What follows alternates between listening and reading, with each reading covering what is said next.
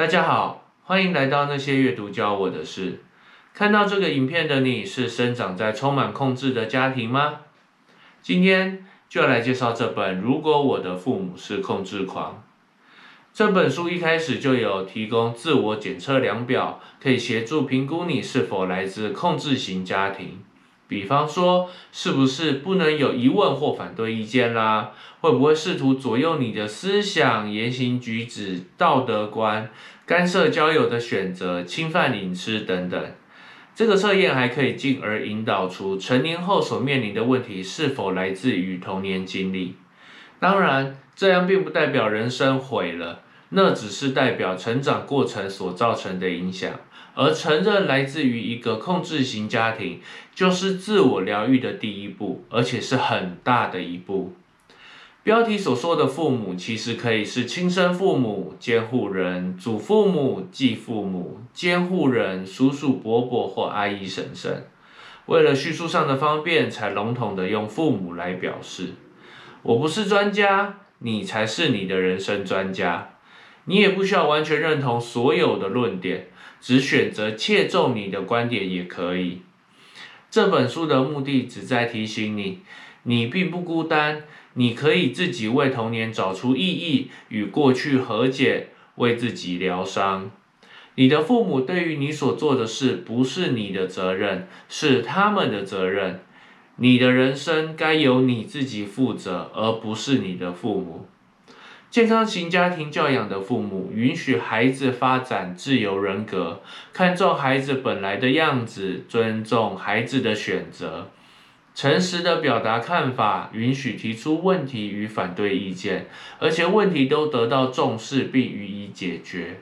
在情绪自由上，可以觉得难过、恐惧、生气、高兴，情绪感受被视为自然反应。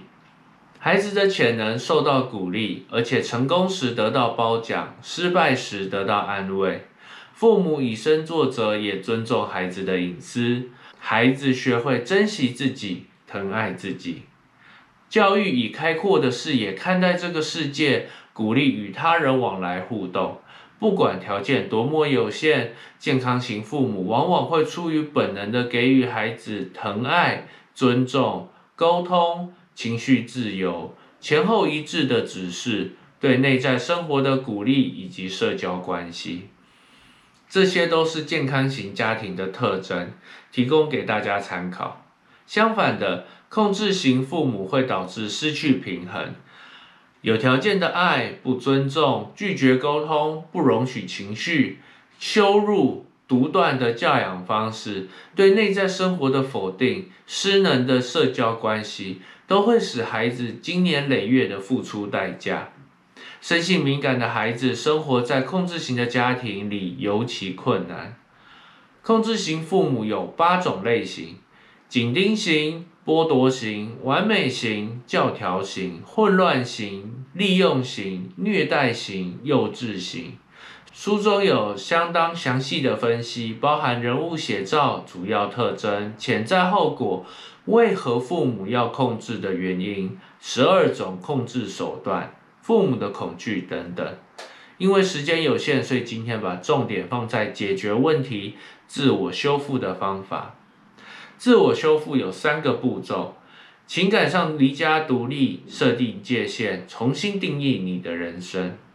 情感上离家独立，指的是跟父母过去或家庭中的角色切割，从心理上脱离带来伤痛或负面影响的关系。就成年人的发展而言，这是很重要的一步。设定界限，指的是重建与父母的关系。界限可以是隐私、决定权、金钱、社交圈、个人空间。问问自己。你想要的是什么？畏惧什么？预期什么？需要得到的是什么？重新定义人生，指的是以自己想要的发展为依据，而非父母为依据。认清并追求热情，真实面对感受，与人建立关系，改变有害的思考方式，接纳不完美的自己，有意识的活在当下，与身体和谐共处，信任自己。这些方法都有提供书单，有兴趣不妨针对特定方法延伸阅读。这本书以满分五分来评分的话，阅读的难易度两分，执行的难易度四分，是每个家庭的情况而定，喜好程度四分。这本书让我明白，你的父母对你所做的事不是你的责任，是他们的责任。你的人生该由你自己负责，而不是你的父母。每个人都拥有从伤痛中复原的力量。差别在愿不愿意揭开伤口、坦然面对的勇气。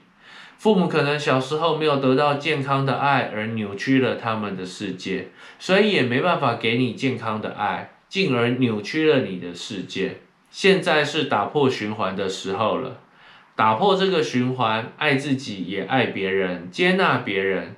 打破循环不只对自己的心理健康有贡献，也对身边的人和后代子孙的健康有贡献。